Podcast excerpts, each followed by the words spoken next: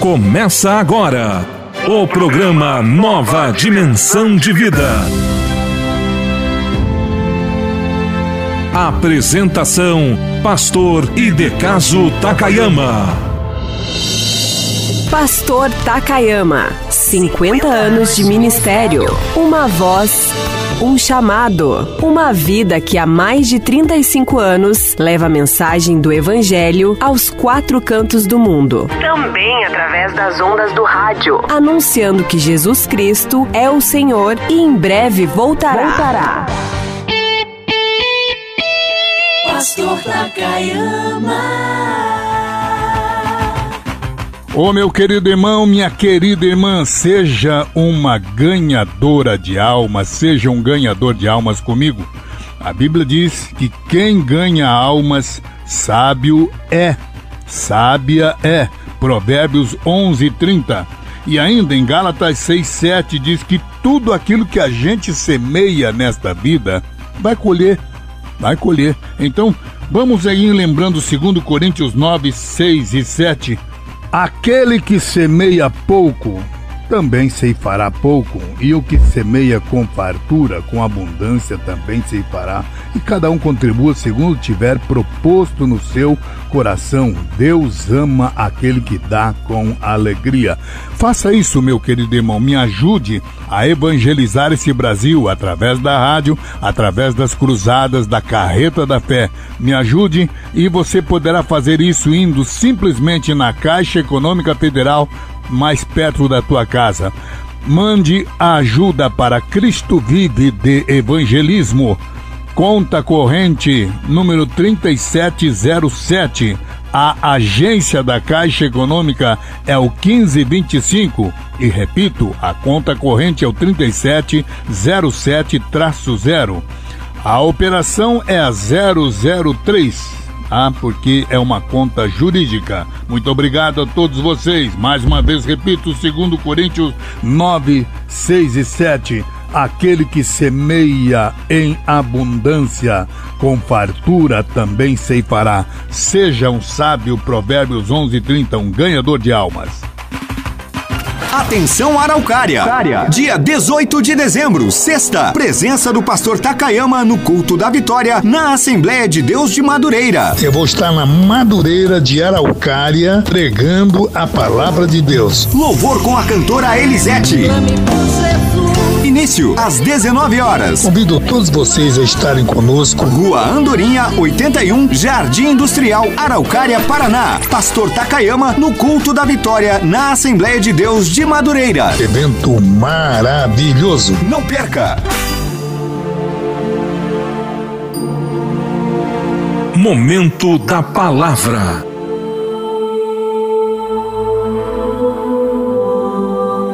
E disse Jesus: Ide por todo o mundo e pregai o Evangelho a toda criatura. Ouça agora a mensagem da Palavra de Deus.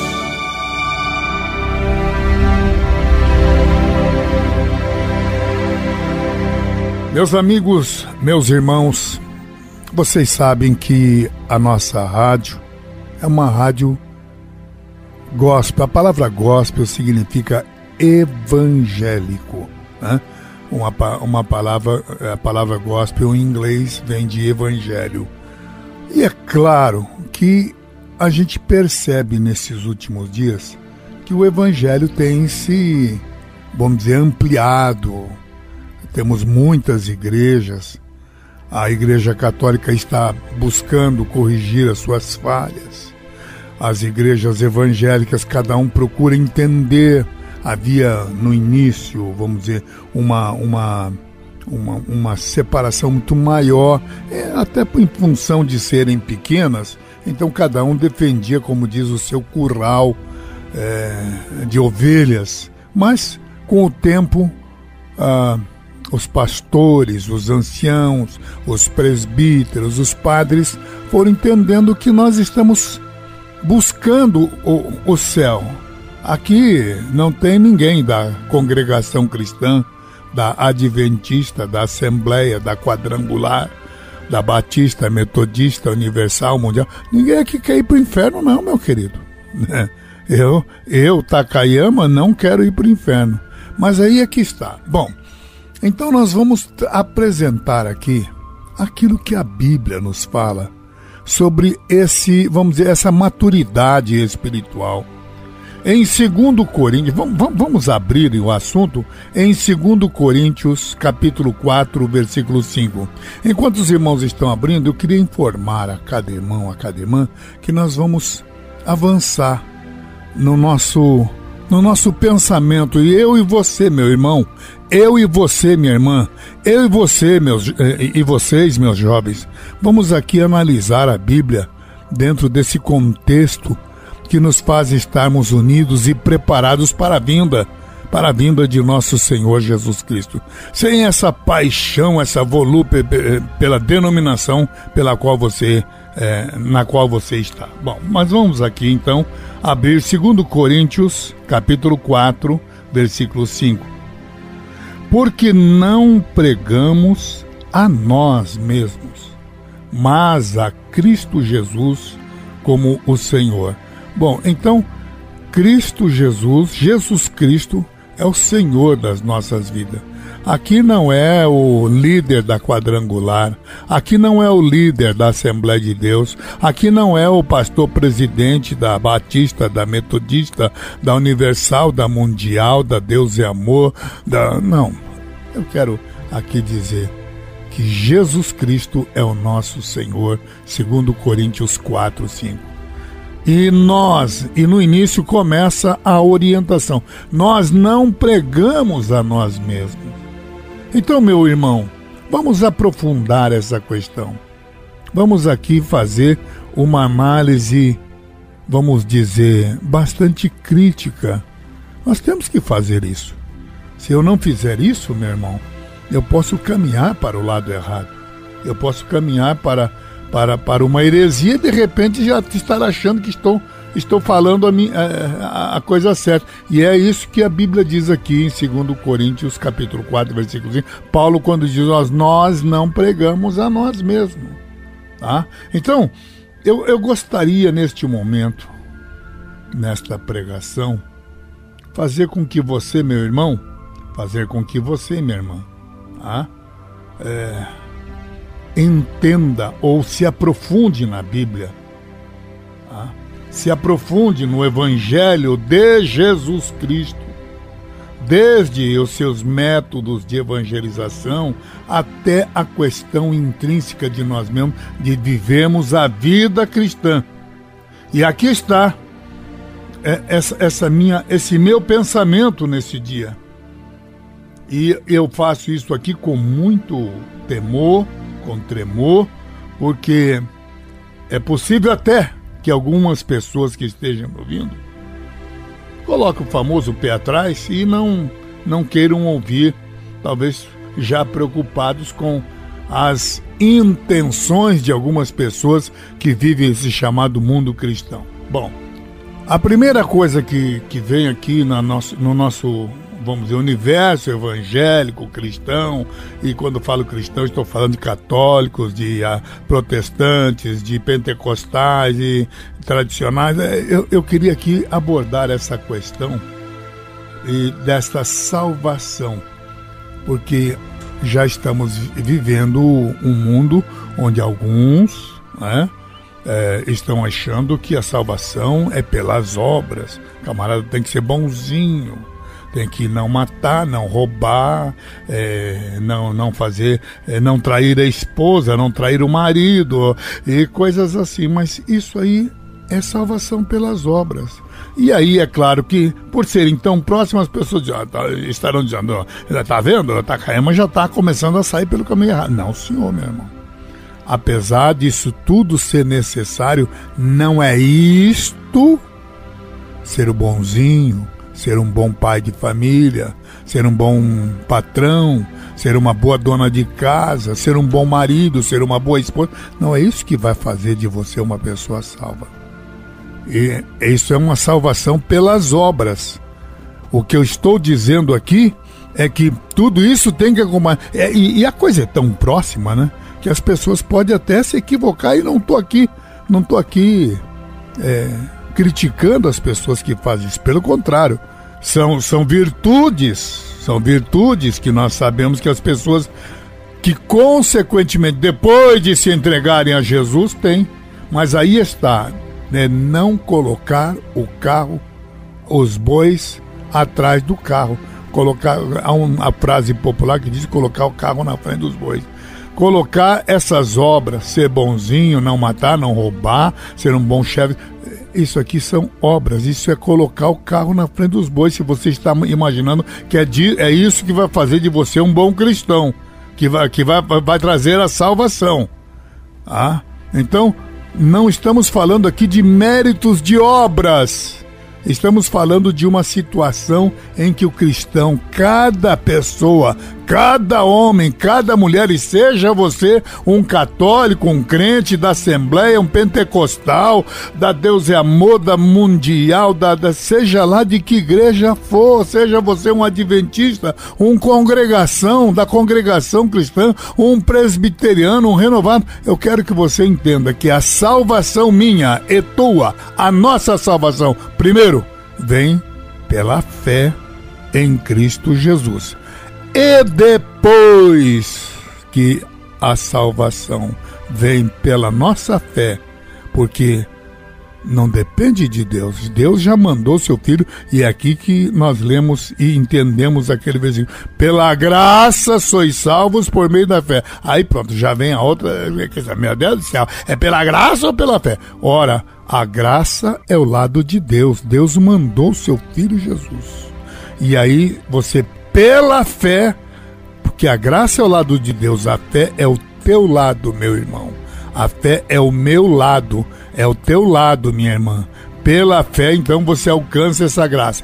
Depois que você alcançou essa graça, então as obras vão aparecer em sua vida. É uma consequência da tua fé em Jesus. E não é isso que vai te salvar, porque senão algumas pessoas vão imaginar que é, vai ser salvo porque é, é, é bonzinho, não matou, não roubou. Isso é uma obrigação nossa. Então, nós vamos aqui é, nessa falar sobre essas obras de justiça, vamos dizer, essa pré-salvação, né? Então eu quero aqui falar sobre esta fé salvadora, que é o primeiro passo de cada um de nós, cristãos que estão me ouvindo, cristãs que estão me ouvindo. A fé salvadora esse arrependimento, esse compromisso e a obediência são as operações, todas elas são operações divinas, realizadas pelo Espírito Santo no coração de todo aquele que é salvo.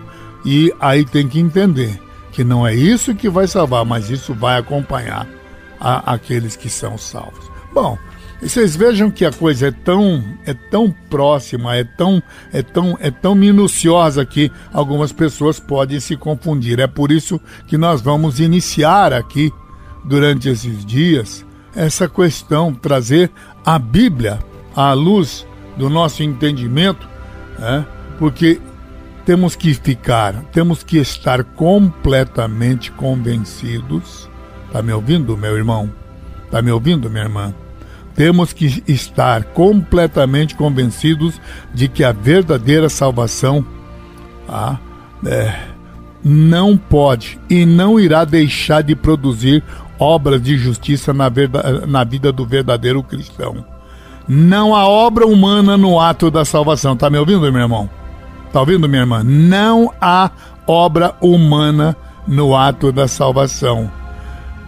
Mas a obra de Deus na salvação inclui uma mudança de intenção. Meu Deus do céu, estou ficando confuso, pastor Takama. Então deixa aqui. É só bem, ser bem claro. Vamos por etapa. Primeiro, Jesus, Deus, enviou seu filho ao mundo para que você, meu irmão, fosse salvo por ele. É a obra de Deus. É a obra de Deus. Então, Deus enviou você. Porque senão você pode crer na na, numa galinha preta, senão você pode crer na, na, num barbante, na, numa macumba, é, sei lá, no meio de tantos deuses de Buda, Confúcio, de Maomé, Allan Kardec, nós temos, nós temos aí um mundo de, de deuses. Então, nós temos que saber que quem veio salvar a mim, a nossa fé tem que estar em, não é numa galinha preta, não é no, numa macumba, mas é em Jesus. Não há obra de salvação se você não começar a crer. E também não é em Maria, não. Maria, ah, que isso, tá caindo, você tá ofendendo a gente porque Maria é a bendita entre as mulheres. Ora, eu sei que ela é bendita entre as mulheres. Quando eu chegar no céu, quero ver essa santa, essa mulher que foi agraciada entre todas as mulheres, Deus escolheu ela pela sua vida de santidade, pela sua vida. É, e, e, não vamos aqui tirar um milímetro das virtudes dessa mulher. Porém, você não pode ter a tua fé nela. Você tem que ter a tua fé em Jesus. Não foi ela quem morreu na cruz por mim e por você. Foi Jesus, não foi. Deus não enviou a Maria, Deus enviou a Jesus. Veja que Jesus é o, é o unigênito de Deus e o primogênito de Maria. Então, vejam que Jesus foi, foi enviado por Deus para que através dele nós pudéssemos ser salvos. Então, a nossa fé tem que ter um alvo, Jesus Cristo. Depois desta fé que nós aceitamos, automaticamente quando você vai na igreja, vai se aprimorando quem as obras na tua vida. Então a obra é uma consequência. Né? É, é pela obra, é pela fé, pastor. Primeiro pela fé, e as obras vão acompanhar aqueles que aceitaram Jesus pela fé. Não há obras humanas nesse ato de salvação. A obra vem de Deus na salvação, e, e mas claro, depois que uma pessoa, então, pela graça sois salvos, que é ao lado de Deus, e, e, e, e quando a Bíblia diz pela graça sois salvos por meio da fé, a fé é o nosso lado que quando nós aceitamos Jesus, então isso faz com que nós vamos, vamos à igreja e aí começamos a aprimorar a nossa vida. Se você já é uma pessoa bondosa, se você já é uma, um bom marido, se você não mata, não rouba, não, já, graças a Deus por tudo isso, tá? Porque você já é uma pessoa com, vamos dizer, com mais facilidade para acompanhar, mas fique aqui sabendo que a salvação é um ato de fé. A própria essência da obra divina, obra, eu aqui estou falando de maneira bem clara, a obra de Deus, a obra divina da salvação é exatamente a transformação do homem que, que, que resulta no amor de Deus. Então, a salvação é a implantação de uma raiz que vai produzir o fruto. Então, você ser uma pessoa boa, não matar, não roubar, é o fruto de uma planta que você lançou nas margens do rio da vida e que na estação própria pode ter certeza vai produzir esses frutos. Alguns aqui devem estar pensando que eu que, que eu estou questionando aqui a genuidade, a, a genui, como é que é? A genuidade da conversão de uma pessoa sem a plena compreensão do senhorio de Cristo. Não, senhor, meus amigos. Eu estou aqui falando de maneira convicta que embora Algumas pessoas estão compreendendo mais do que outros que estão ouvindo aqui. Tem alguns que estão entendendo totalmente, mas infelizmente tem alguns que não estão entendendo nada. Né? Então, eu aqui repito, algumas pessoas estão compreendendo mais do que outros, que nenhum salvo compreende completamente todas as implicações desse senhorio de Jesus. Ele é o Senhor das nossas vidas. Ele, nesse momento da conversão, talvez você não vai entender totalmente. Né? Alguns entendem, outros não. Mas eu estou aqui igualmente convencido de que ninguém, ninguém, ninguém Ninguém poderá ser salvo se não obedecer ao senhorio de Jesus Cristo. Ao ponto de quando alguns discípulos começaram a dizer: Senhor, Senhor, Jesus deu, está lá em Lucas, ele deu um, uma parada e disse: Por que, que vocês estão me chamando de Senhor e não estão fazendo o que eu mando? Ser Senhor, meu querido, é obedecer ao Deus se Ele é Senhor da sua vida, você tem que obedecer ao Senhor Jesus. É isso que nós temos que entender. Se você é tem Jesus como Senhor da sua vida, você tem que obedecer a Ele. E, e aí vem os que obedecem e os que se rebelam, né? É. Aqui vem uma questão de suma importância, meu irmão. A marca, a marca da verdadeira salvação, tá me ouvindo? Meu irmão, a marca da verdadeira salvação é aquela que sempre produz um coração. Um coração que sabe, um coração que sente a responsabilidade de corresponder a esse a esse, vamos dizer, a esse reconhecimento crescente da realidade do senhorio de Cristo. E é por causa da situação do evangelho, nesse evangelismo, nessa situação é, contemporânea, onde nós estamos vendo uma mistura de uma doidura aí, que pessoas que não têm como ensinar a respeito de salvação, porque hoje tem alguns mais preocupados em encher os seus tempos como se fosse uma associação eclesiástica. Tem gente mais preocupada em crescer e não está havendo uma conversão verdadeira, e sim uma preocupação e métodos para buscar alotar a sua denominação. E aí eu pergunto, e aí vem a pergunta: o que é o Evangelho? Hein? Eu que deixo aqui essa indagação para todos nós. Se a salvação é o senhorio de Cristo, eu pergunto a cada um de nós: ah, o que é esse Evangelho? Então aqui vem a primeira questão, meu irmão. É preciso aceitar Jesus como Salvador e Senhor da vida para ser salvo. E aí vem a seguinte pergunta, né? O que é fé salvadora, pastor? Como nós devemos então convidar homens, mulheres, fazer reuniões? É, como é que nós fazemos para eles virem a Cristo? O que é salvação? Eu sei que todas as pessoas que estão me ouvindo estão, porque a, a, essa, essa nossa rádio se tornou um, um canal de convergência para ouvir.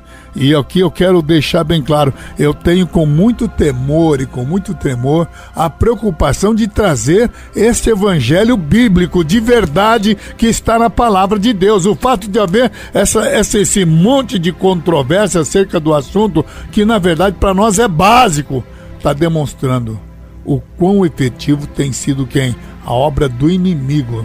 Nós estamos vendo, vocês estão pensando que o maligno está parado, ele ao ver esse número crescente de pessoas entregando suas vidas a Jesus, ele também está tá, tá, tá fazendo a sua obra, meu irmão. Nesses últimos dias, podem ter certeza que o inimigo está fazendo a sua obra também. E muitos dos que discordam, é claro, do meu ponto de vista, têm dito que a controvérsia a respeito do senhorio é um assunto de consequências eternas. O que, que quer dizer isso, pastor?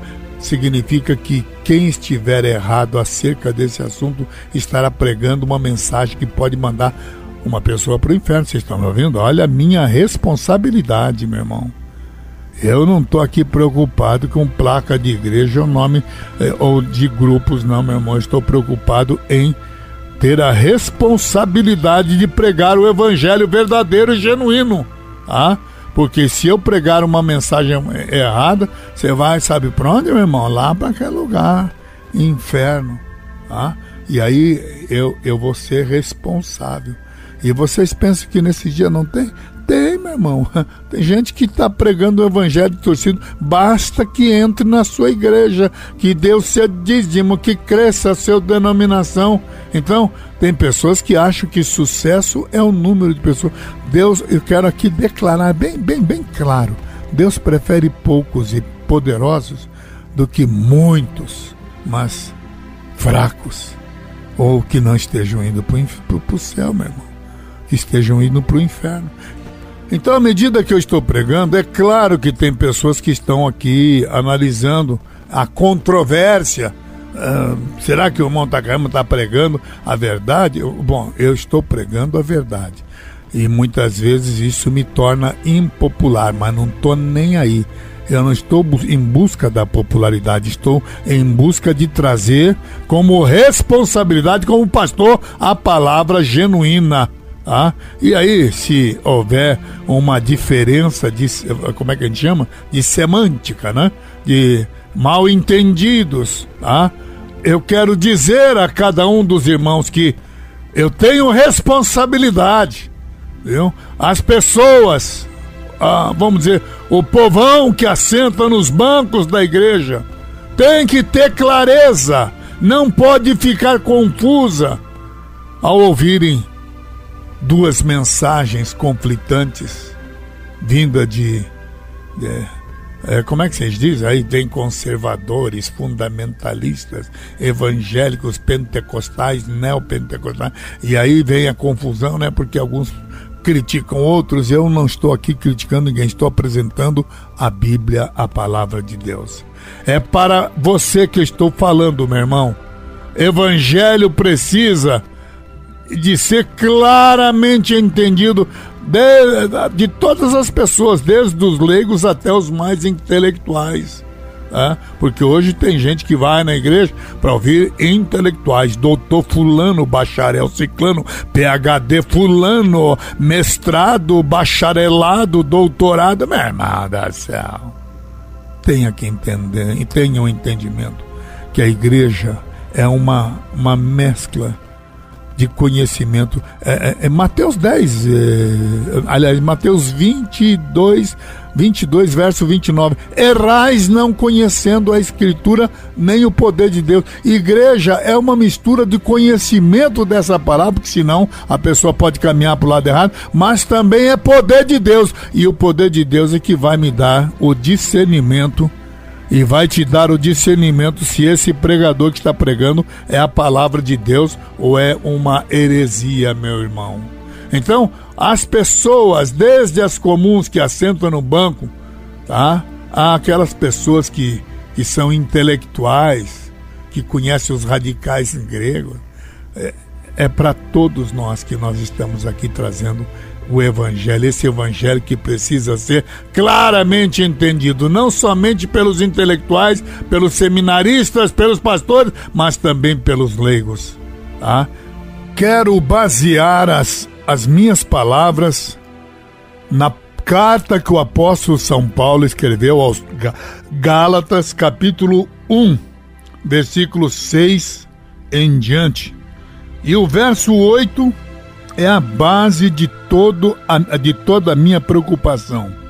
Admira-me que tão depressa estejais passando daquele que vos chamou para outro evangelho, que não é outro. Irmãos, o que eu vou ler aqui em Gálatas 1:8 é de na expressão popular é de arrepiar, mas eu vou ter que ler. Tá na Bíblia. Diz aqui: ainda que nós mesmos, ou um anjo do céu, meu Deus do céu, anjo do céu, vos anuncio outro evangelho além do que já vos tenho anunciado, seja anátema. Sabe o que é anátema, meu irmão? Amaldiçoado. A palavra anátema é uma palavra grega. A palavra ana, anátema, vem de ana, deixar de lado. E te teme, te, ana, anate, te teme, é colocar de lado, é expulsão, excomunhão, execração, amaldiçoado, ah, colocado de lado. Eu quero aqui dizer a cada irmão: vejam a minha responsabilidade. Eu tenho que trazer o evangelho que leve vocês para o céu, senão eu, Takayama, Vou ser um anátema. Vou ser um amaldiçoado. E Deus me guarde, Deus me livre. Eu quero pregar a palavra. Vejam a responsabilidade que nós, obreiros, temos, meus irmãos. Então, é só nós não fugirmos da verdadeira, do, do, do evangelho genuíno, que é o que está na Bíblia. Que é o que está, esse livro é a nossa constituição é a nossa bússola, nós não podemos sair dela. E é esta a questão que eu quero trazer. Qual é o evangelho que você está vivendo, meu irmão? O evangelho que você está vivendo é o evangelho que você está pregando? O evangelho que você está pregando é o evangelho que você está vivendo? Eu vou finalizar aqui hoje, meu irmão, porque eu só estou apenas introduzindo o assunto que nós vamos trazer durante a semana.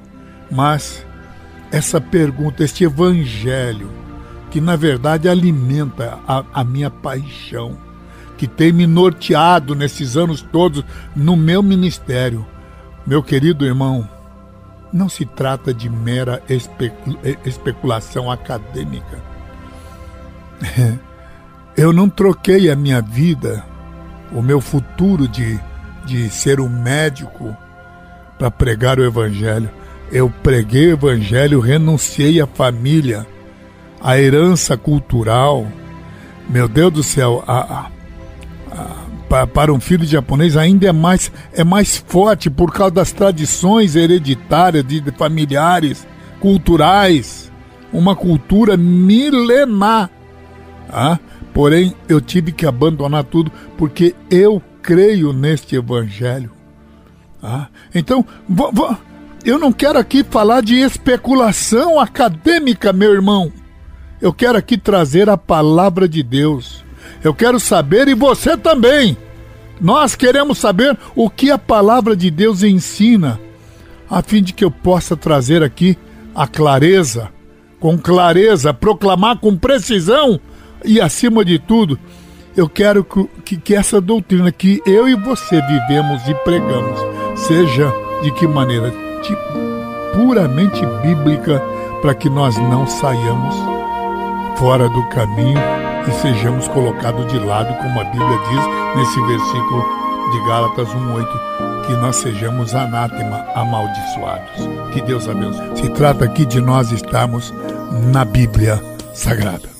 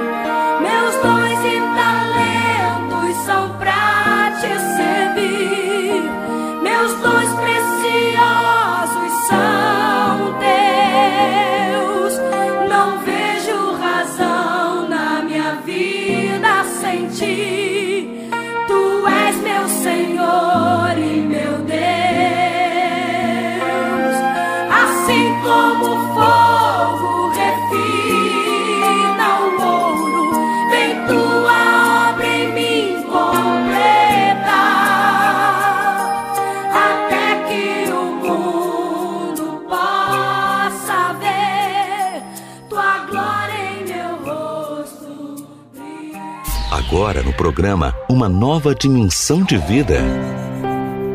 Momento de oração. Com o pastor Takayama.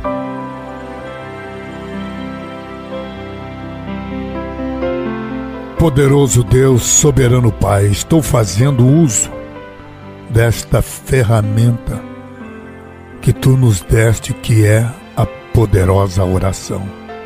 E é nesta oração que eu clamo a Ti peço a Ti, ó Deus, que nós não saiamos deste caminho, deste plano, deste evangelho, ó Deus, e há uma responsabilidade em cada um daqueles que estão fazendo a Tua obra com amor, com paixão, com sinceridade. Deus, eu não renunciei à vida de médico ou qualquer outra situação para poder, ó Deus, viver um evangelho apenas pelo lado profissional, mas eu fiz o que fiz, ó Deus, pela paixão, pela convicção de que tua palavra tinha que ser anunciada. E eu, ó Deus, estou anunciando nesse mais de meio século a tua palavra, falando de ti, ó Deus, levando a tua palavra, mas quero levar cada vírgula, cada ponto, cada, cada passo, ó Deus, dentro da tua palavra. Por isso, Senhor, nos ajuda para que tenhamos o discernimento, o esclarecimento, ó Deus, e a sabedoria do alto para continuarmos pregando o evangelho genuíno. Ajuda cada pessoa que está me ouvindo, a cada vida, a cada homem, cada mulher, porque estamos próximos do momento que tu chamas de parúzia, o momento do arrebatamento da igreja. Peço a tua glória, a tua bênção. E nesse instante, ó Deus, nessa guerra espiritual que vivemos, sabemos que há pessoas que estão me ouvindo agora doentes do seu leito de enfermidade. Pessoas que estão vivendo dificuldades no seu relacionamento. Pessoas que estão, ó Deus, entristecidas por causa de alguma situação. Ó Deus, eu peço que a tua glória venha sobre esta vida como um bálsamo poderoso. A tua unção seja sobre esta mulher, sobre este homem, sobre esta criança, sobre este velho, sobre esta família, sobre este obreiro, ó Deus. Conceda a tua graça, a tua unção, o teu poder, para que nós não preguemos nenhuma vírgula, nenhum tio fora dos teus padrões. E é nesta confiança que eu estou agora, Deus, exercendo a tua palavra em Marcos 16, 15. Que é ir por todo mundo e pregar o evangelho a toda criatura, mas que esses sinais hão de acompanhar aqueles que creem. Por isso, ó Deus, glorifico a Ti, crendo na unção do Teu Espírito Santo e nos milagres que estão acontecendo nesta hora, nestas vidas.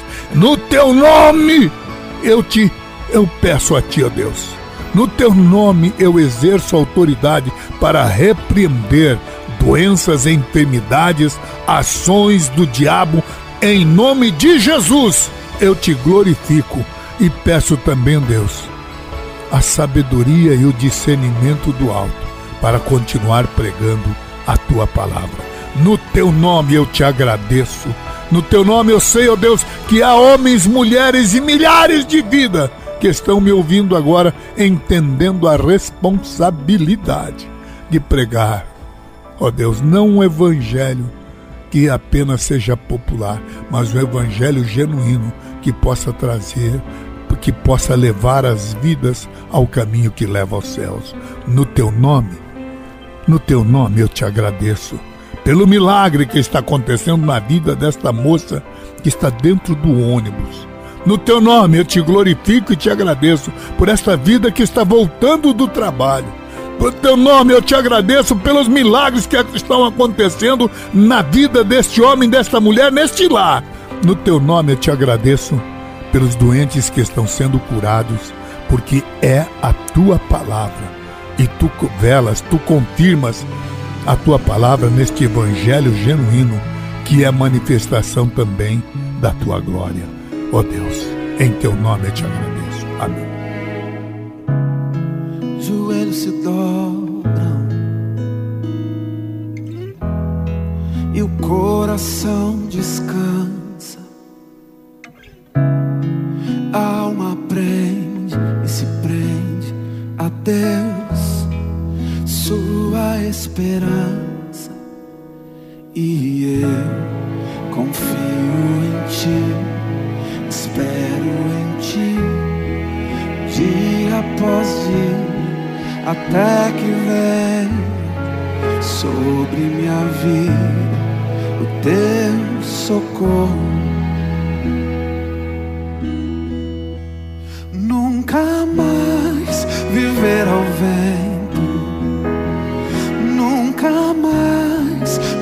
Me falte o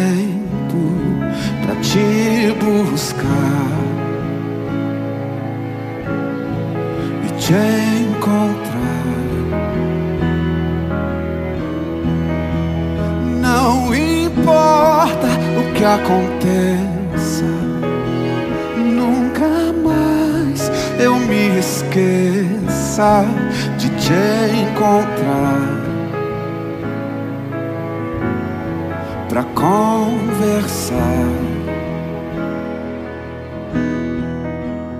E eu confio em ti, espero em ti, dia após dia, até que vem sobre minha casa o teu socorro.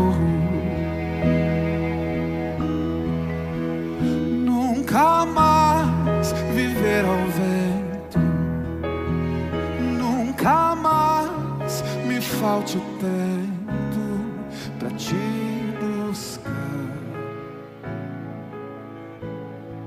e te encontrar. Esse foi o programa Nova Dimensão de Vida. Se essa mensagem falou com você, compartilhe esse programa e ouça novamente na reprise à meia-noite em nossa programação. O programa Nova Dimensão volta amanhã às onze e meia em sua nova edição.